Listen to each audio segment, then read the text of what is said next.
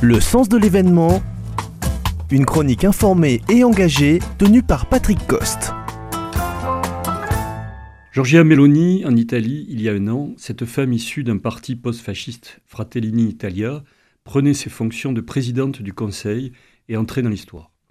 Pour la première fois, l'extrême droite revenait au pouvoir en Italie, avec une femme et avec une coalition entre les post-fascistes, la Ligue du populiste anti-migrant Matteo Salvini et les conservateurs de Forza Italia, à la droite de la droite. Un an après, elle est passée du statut de chef redouté d'un parti d'extrême droite à celui plus consensuel d'ami de Joe Biden. Elle a pris tout le monde à contre-pied. Sa normalisation est en marche. Un exemple de cette normalisation, c'est la position impeccable dans le contexte international de soutien à l'Ukraine et de soutien à Israël.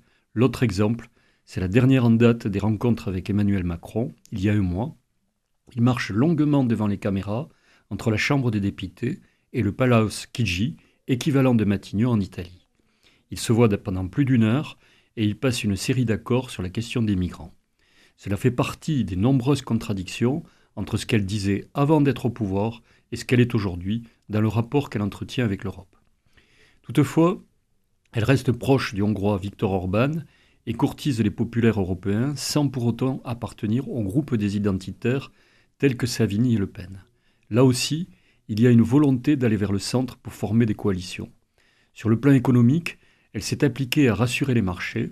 Elle a dévoilé récemment son budget 2024 avec des baisses d'impôts et des hausses des prestations sociales, avec un creusement du déficit budgétaire, tout en aidant les Italiens à faire face à l'inflation. Au demeurant, la réforme fiscale n'a pas été lancée et la croissance est en panne. Et contrairement à d'autres moments de la droite italienne, elle n'est pas dans le même voisinage avec les entreprises.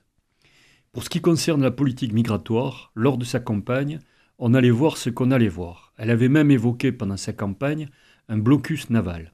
En arrivant, elle a fait passer des lois pour réduire l'entrée des migrants. Mais 140 000 migrants sont arrivés depuis le 1er janvier, soit le double de l'année dernière. C'est là son principal échec au regard de sa campagne électorale. Il y avait là une sorte d'impréparation par rapport aux réalités. L'autre ligne de sa campagne, c'est l'attention portée aux classes moyennes et populaires, ligne pour laquelle elle peut afficher quelques résultats, ce qui n'est pas du tout le cas sur les migrants. Pourtant, elle n'a pas perdu sa popularité. Elle arrive à faire passer son échec parce qu'elle est très populaire, avec un accent apprécié, un franc-parler et un parcours où elle s'est faite toute seule. Elle défend des valeurs familiales et ouvertement chrétiennes, mais le pays est beaucoup plus laïcisé qu'on voudrait bien le penser. On la compare souvent à Marine Le Pen. Or, la plus grande ressource de Georgia Meloni, c'est de ne pas être une héritière. C'est une militante. Trois bémols sont à souligner. Elle gouverne seule sans le Parlement. Elle a pris des mesures très dures pour les minorités, les LGBT en particulier, et sur le plan idéologique, elle ne s'est pas dégagée des positions révisionnistes.